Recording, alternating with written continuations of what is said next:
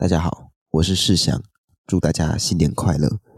那可以听到我一些鼻音哦，那也祝大家就是身体保重，不要感冒了。那新的一年呢，我们想要做一个新的尝试。之前呢，我会从节目当中截取出一段我觉得比较好笑的部分，放在片头之前。主要是因为看到其他节目也会这样做，想说可以吸引就是听众的注意力。呃，不过呢，有收到回馈是说，哎，不知道前面这段是在干嘛，哈哈，所以我就想了一下，之后呢会尝试在这个部分呢改做一个几十秒的呃开场词，然后再进入片头，然后是节目这样。那希望各位听众可以帮我比较一下，比较喜欢哪一种方式，再来跟我们回馈。好，来到正题。今天这期节目呢，要来跟大家聊聊去年十一月结束的气候变迁大会。这是一个全世界共同要来阻止气候变迁的重要会议。有名的京都议定书、蒙特娄议定书跟巴黎协定，都是在这个会议当中诞生的。但是，我们的体感是气候变迁越来越有感，还是越来越无感呢？国家们到底在这样的会议当中是怎么谈的？就一起来进入今天的节目来一探究竟吧。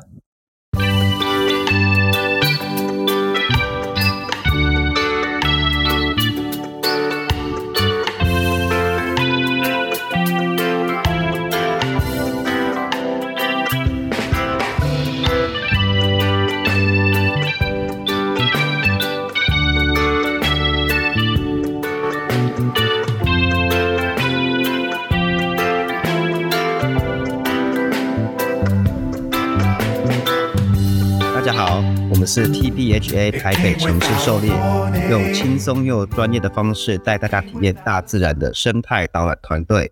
欢迎来听我们的生态杂谈，一起了解台湾和世界上的生态议题与时事。我是世祥，我是口勇。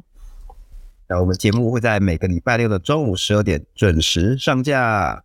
我们欢迎各位来，Hello，呃，先祝大家新年快乐啦！虽然现在。大家听到我们节目的时间，应该就已经收假一阵子了。那这新的一年呢，我们这也先没有要聊生态的呃新闻，想要先跟大家聊一个叫算是严肃一点点的话题，就是在去年年底的时候，第二十七届气候变迁会议跟第十五届的生物多样性的缔约国大会就都结束。大概去年十一月跟十二月的时候，这两个会议的这个功能性质，看名字就知道，一个是想要保护环境的，那一个呢是想要保护这个生物多样性的。所以我想跟大家聊一聊，说，哎，这两个会议到底是是在讨论什么东西？然后为什么会有这两个会议？那又为什么这两个东西，这两个会议谈的东西对我来说是很重要的？好，我们现在聊聊气候变迁会议。那这个会议的宗旨呢，是要把大气当中的温室气体的浓度控制在一定的范围内。好，就大家想要做这件事情。所以呢，这个气候变迁会议，我们刚刚说去年是第二十七届嘛，在第三届的时候就签了，应该有些人有听过鼎鼎大名的京都议定书。如果呃国高中的历史课本啊什么什么之类的，有有些可能会写到，哎，几年签了京都议定书。可是你并不知道这是什么东西，反正先背就对了，考试可能会考。有这个小小学、国中应该都有考，小学是连连看嘛，京都议定书跟 巴黎协定啊，国中就要写出他在干嘛这样啊，高中高中高中好像就变成常识了，他就直接写在那个那种长长的文章里面，然后你就自己要知道那是干嘛的这样。嗯，对对对，嗯，在签订京都议定书的时候是在一九九七年的时候，我还没出生。那只不过这时候，呃，这个法律它规定说要五十五个国家批准，而且呢，批就是五十五个国家要加入，然后这些加入的国家的排碳量合计要占当时全球的五十五趴以上，这样才能够生效。所以呢，尽管它是在一九九七年就要做这个京都议定书，可是却是到二零零五年俄罗斯签字之后才开始生效。哦，二零零五年。我还没出生呢，中间。屁呀！二零二零零五年出生的啦，小孩，其实我 我一九九七年的时候我就已经出生了，这样我年纪比世祥还要大，是本来就是啊。对，那个我现在带团看那个那个胡子跟那一头乱发，就看出你一定是别老的。对，今天还有小朋友看到我，然后就是说你应该已经结婚了，而且你应该已经有两个孩子。然后他说你怎么看出那孩子 才两个？太把我看太老了吧？好，不好说啊。真的真的假的？我就是看到胡子，我改天太多人就这样讲。两个孩子也是也是很合理的。可能双胞胎啊，有可能。哦，不要吵。好，那我们来讲一下京都议定书规定了什么事情呢？就是我们前面有说气候变迁会议，它的宗旨就是想要控制我们造成这个大气中温室气体的浓度升高这件事情了。京都议定书它规定是它的时间是在二零零八年到二零一二年之间，它讲的它有规定说各个国家。应该要减多少碳？就可能呃某个国家它要减百分之十，某个国家要减百分之八之类的。然后还开发了一个叫做碳交易的这种玩法。我第一次听到这个概念的时候，真的觉得蛮有趣的。好，那什么意思呢？就是说，虽然每个国家都有被规定要减少多少碳排，但是可能有人表现特别好啊，比方说呃。有人被规定就要减少五趴，可是我减少了十趴，那我多做这些就可以去卖给其他表现比较不好的国家，那等于是我表现比较好，那我可以赚钱嘛？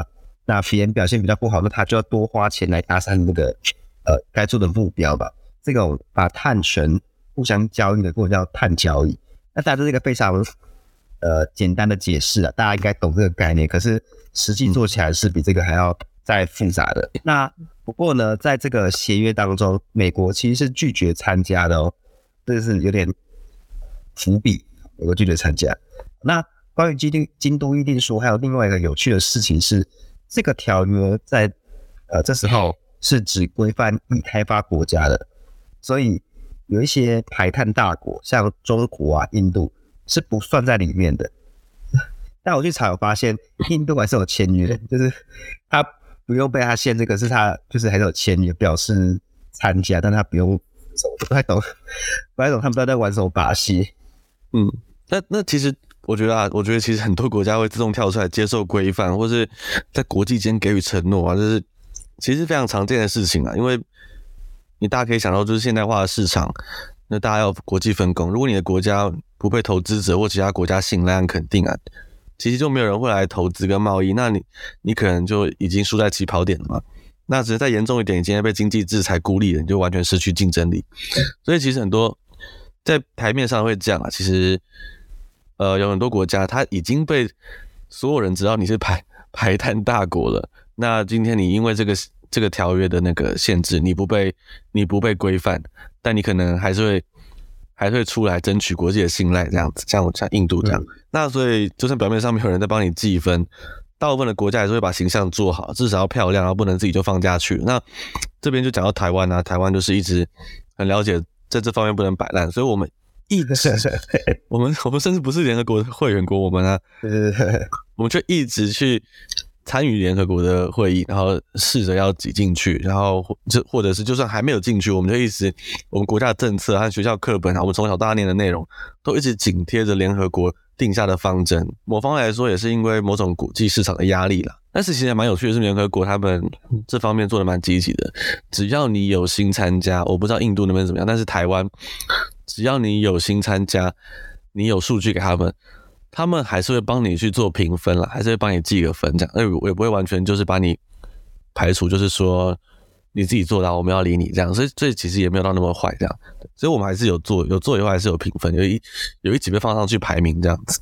对，虽然说表面上光鲜亮丽，但实际执行上大家有没有那么积极呢？其实就是我觉得你我会我们会看到二零二零年的时候，就两年前有个重大新闻，就是另外一个我们后面会讲的生物多样性大会。立出的十年保育目标就是爱之目标，就是二零二零年的时候，他应该到了验收交成绩的时刻。但是在一开始，大家都喊得非常漂亮，我们要达成，我们愿意怎样？然后交成绩的时候呢，大家可以猜一下，大概 通过了几项？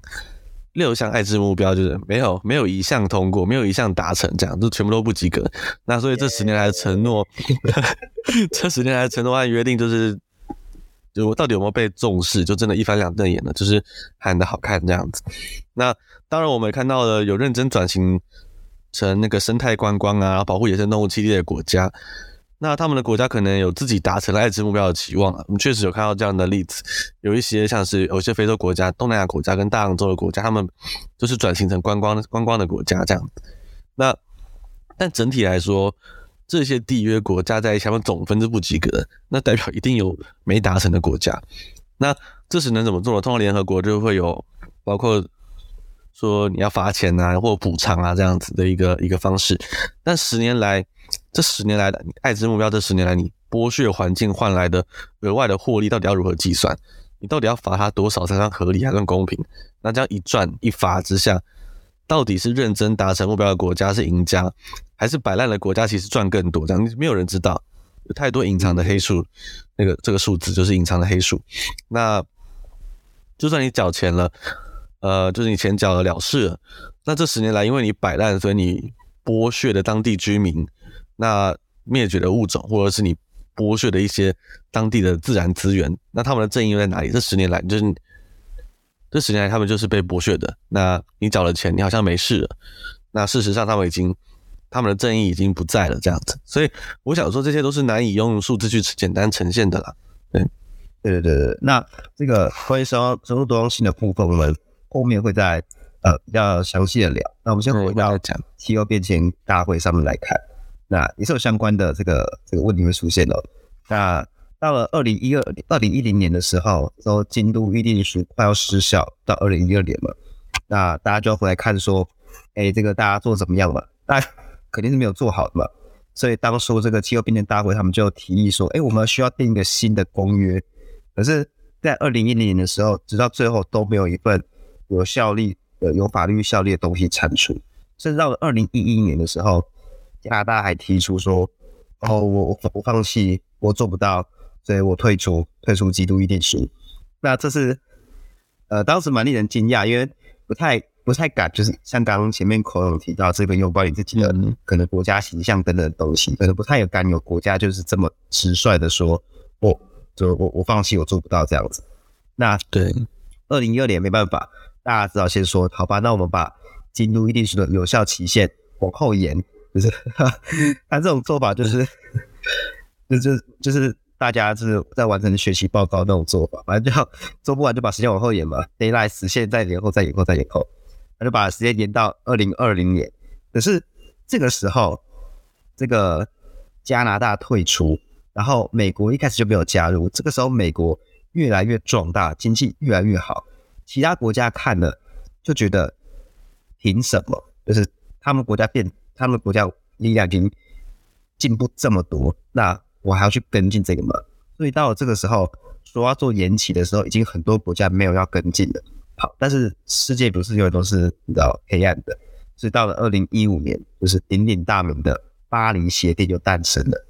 这次呢，有一百九十六个国家通过要用巴黎协定来取代京都议定书。对，它最大宗旨就是全球的平均上升温度要控制在。一点五度 C 之内，最多呢不能超过两度 C。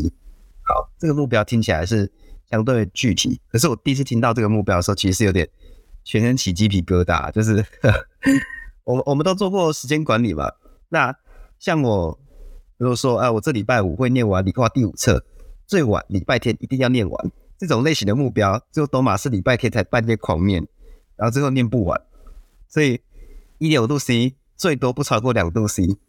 封在一点五度 C 的几率有多？我不知道。那大家可能你会好奇说，哎、前面明明一堆国家都感觉要退出了，可是却又突然可以参加，这是为什么？那可能是因为巴黎协定当中并没有严格规定大家的碳排放量要每年减少多少，而是采用一种有点自由新政的感觉。也自由新政感觉可能有点小小负面，可是它就像是依照各个国家他们自己去评断自己国家的状况。然后有一个国家自主贡献条款，然后他们来评估后承诺自己想要做多少的排碳目标。在呃二零二零年，也就是巴黎协定后的第一个五年，大家有第一次期中的报告。那呃结果好吗？呃不好，可是确实是有一些些一点点一点点的成果。就 好比说各国态度可能不像之前，应该会觉得说想退出。像欧盟啊、加拿大还有包括几个国家都有承诺，二零五零年会二零五零年底会达到呃净零排放，还有还有气候行动追踪组织还有估计，就是到二一零零年前，全球气温的升温幅度比起在巴黎协定之前，呃也有稍微降低一点点，不过呢还是会超过两度 C，所以就是还需要再更加努力这样子。讲完这个这个呃背景知识，我们现在把镜头交给去年的第二十七届气候变迁大会，到底又做什么事情？那先讲好的还是坏的？我觉得，我就先说好的吧，因为毕竟我们联合国的坏话说那么多了，大家都开始怀疑我们到底是不是人类世界的叛徒。因为大家那么相信联合国，那对啊，我们就一直一直在讲说它这个没力啊，那个怎样那个。那个没劲啊，怎样的？但我要先声明，我知道联合国对于许多问题跟我们一样感到是莫可奈何，毕竟他没有像有些议定书，它是没有法律法律的效力。那他把大家逼急了，大家都退出，那你只好用巴黎协定这样子的，东西去比较比较让大家可以自由心证一点，然后比较有弹性一点，把大家都抓在抓在这条船上，不要敢不要都跳下去这样子。那可以看得出来啊，其实他们真的很认真在想办法。像是这次气候气候变迁大会，就是号称史上第二长的一次气候变迁大会，就是听说结论会议他们就开了让人崩溃的三十五个小时，三十五个小时哦，快要三呃快要一天半嘛，对，快要一天半，然后最后就补补满了一天半，因为现场大家都很疲惫，所以呢，终于要闭幕的时候，瑞士的代表又喊卡，他们喊卡。然后并要求要更多时间来审视、审视结论呢，跟讨论，所以他们又延长一个小时。我我觉得，我觉得瑞士根本就是那种，就大家学测前已经被考卷轰炸了一整天，然后放学前举手说：“哎、欸，老师还有一个小考，不要忘记了。”那种同学，我我真的气死！我跟你讲，那但总之就是瑞士他们平安的，就是讨论结束，瑞士并没有引发第三次世界大战这样。会议平安平安落幕了，所以我们也知道联合国有一群人是真的很认真，那愿意开会，还花这么多的时间，慢慢的讨论最好的方案。那我们来听听看好消息吧。好啊，那好的部分呢，最多人说的应该就是气候损失与损害的专款基金有确定要设立了。这就是在说那些疯狂排碳的国家，它可能没有受到什么损失，顶多就是我们知道什么。天灾加剧啊，什么极端气候啊，呃，这听起来的大家讲说，呃，这听起来怎么呃很严重？我怎么用顶多？哎、像马尔地夫这类海岛国家，海平面上升之后，可能整个国家都消失。哎，那这个相比这个天灾加剧啊，什么极端气候什么的，这才真正的严重，好不好？那这个专款基金呢，就是用来帮助还有补偿那些明明不是最破坏地球气候，但是受到不成比例伤害的国家。好，那除此之外呢，全球甲烷承诺的这个签署国也从一百零五个增加到一百五十个。那大家可能不知道或知道，就是甲烷也是一种呃温室气体，跟二氧化碳是对于全球暖化的这个呃加剧是有类似的功能，而且甲烷可能同样重量甲烷会有更严重的这个这个效果。这样子，甲烷这样的气体通常来自哪里啊？什么？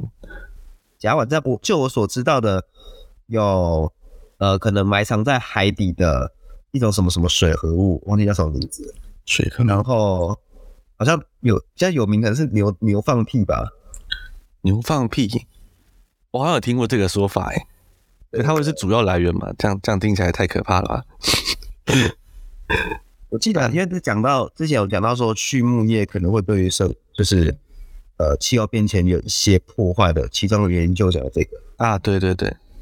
甲烷水合物啊，就是嗯，在在呃，在在深海底下有一些呃被封存起来的，反正它就甲烷水合物。那它平常是被封存在下面的，可是因为一些海底的探探勘或是要钻油井什么的，会去松动那些岩层，导致于大量甲烷被排出去，不知道是有这样的情形。哦，了解了解，因为有有点难，有有点难直接的想象到我们生活中哪个东西制作的时候有产生甲烷。稍微查一下，说，呃，联联合国的这个资料，石油、天然气、煤矿的开采，还有反刍动物这两大类的甲烷排碳排放量最高。那反刍动物当然包括牛了。嗯，对，了解。好，那呃，他们预计能够在二零三零年排呃减少大概三成的甲烷排放量，可以帮助二一零零年减少升温零点二度 C 这样。那另外还有南非跟印尼这些排碳大国收一笔巨款，然后承诺会提早实施这个禁零这样。哎、欸、哎，这边讲到禁零，稍微暂停一下，就是前面我刚刚有讲到禁零排放可是没有解释到，这边所谓的禁零指的就是呃我的排放量跟我的我的移除量，就是我可能用呃某些某些部门它也是，或者某些单位它也是在做一些固碳等等的工作。总而言之就是。呃，一增一减抵消为零的这种情况叫做净零，这样。好的，大概就到这边告个段落了。那接下来讲不好的。那不好的是，这次会议呢，除了刚刚所讲的好的事情之外，几乎都没有进展。那尤其是在决议当中，完全没有提到减少呃燃烧碳之后要做什么，对后续的配套，也没有提到比较重要、比较逐步淘汰化石燃料。其实本来是有。但是到会议后期的时候，一些大国跟欧盟他们要用同意成立损失与补助基金，就是我们前面提到这个来做交换，就是说，好，你们只能二选一，要么就是成立这个基金，要么就是就是淘汰化石燃料，二选一。那现在结果就是成立这个基金了，那也就是说，原本想要淘汰化石燃料这项就没办法加到条约里面去，甚至呢。在决议后期的最后一刻，还加入了一个意义含糊的神秘用词，叫做低排碳能源。好，那低排碳能源它就是很显然还是会排碳嘛，只是到底怎样叫低排碳呢？这个用法可以包含了各种绿能啊，甚至也可以就是指能碳捕捉的煤电或是天然气。这边稍微解释一下，碳捕捉是指用一些技术把制造能源过程生成的碳。在它被放出去之前抓下来，之后做碳封存，就把把它储存起来。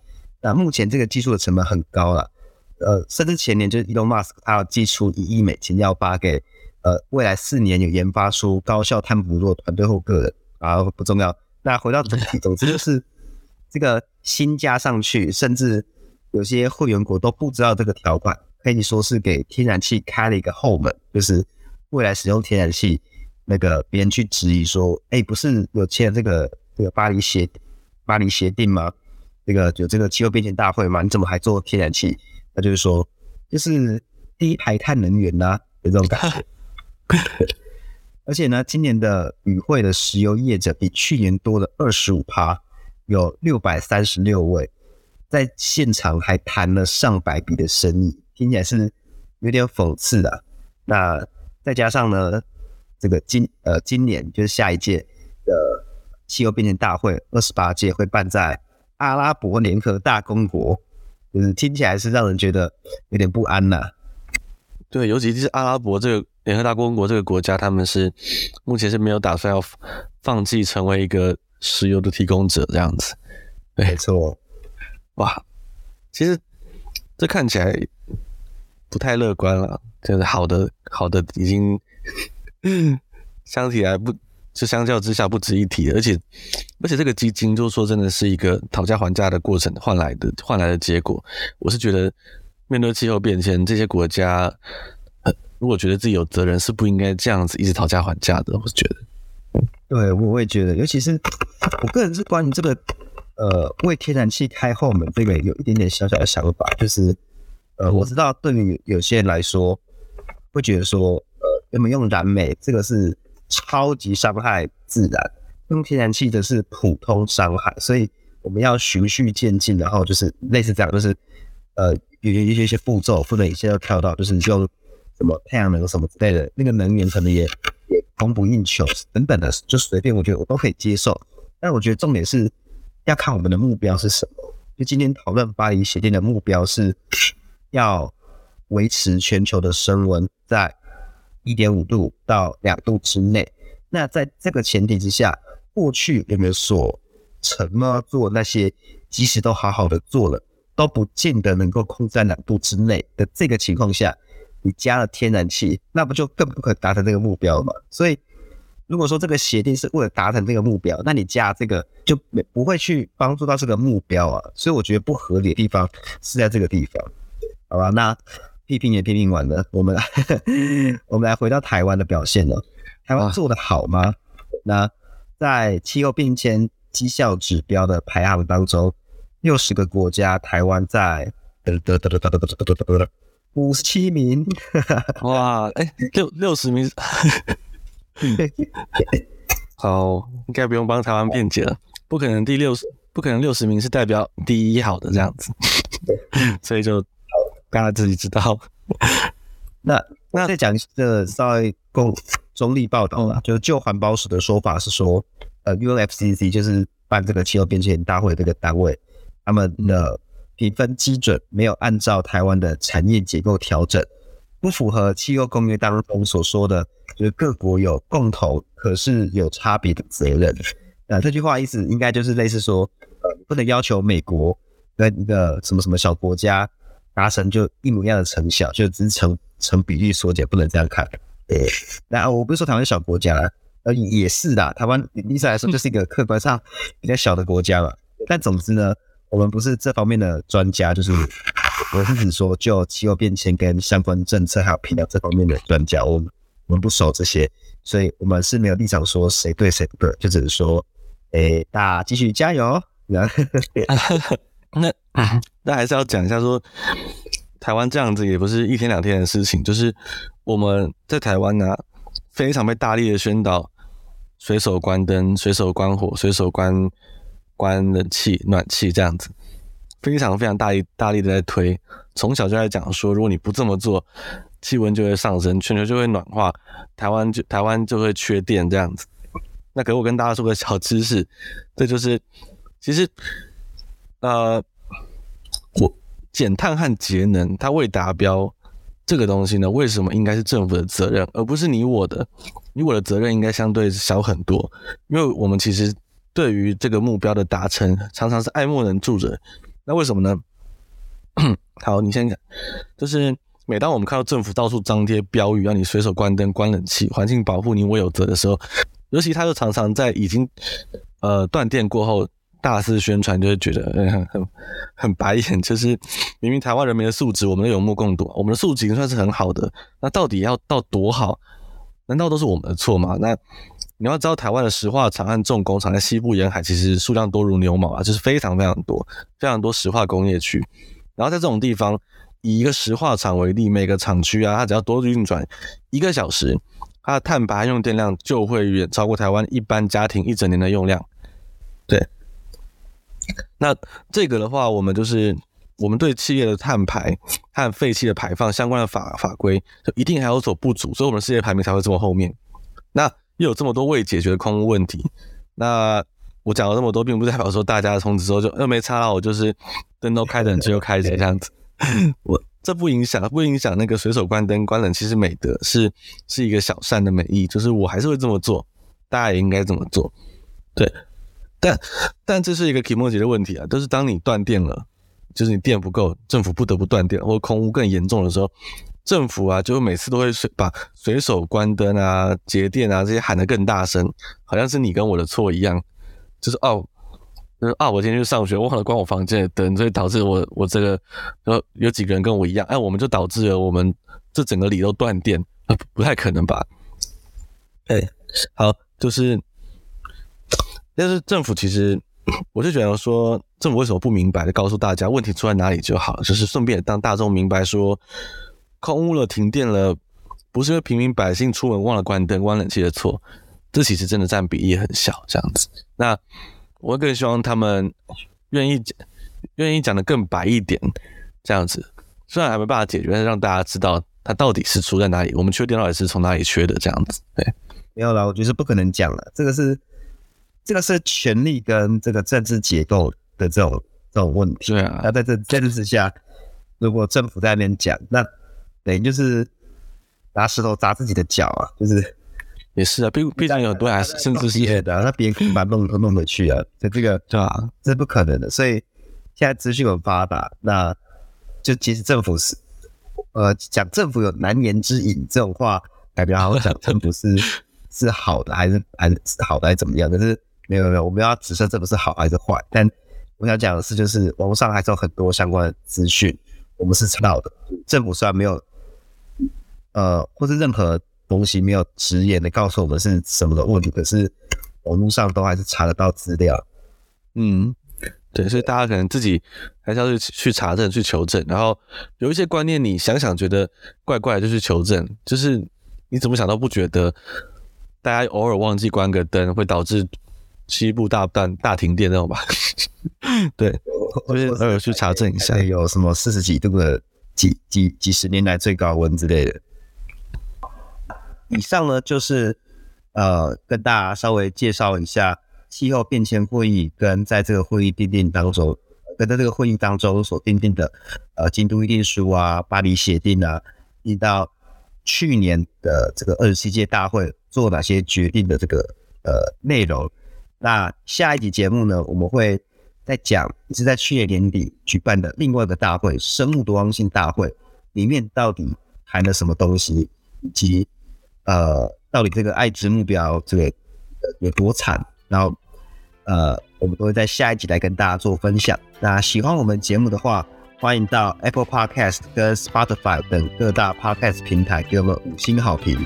有任何想跟我们说的、想问我们的，或是建议的主题，都可以在留言区或是资讯栏的表单跟我们说哦。如果想跟我们到野外看看动物的话，也欢迎透过阿 Q Pass 和我们的脸书粉专 TPHA 台北城市狩猎来联系我们哦。那我们就下次再见啦，拜拜。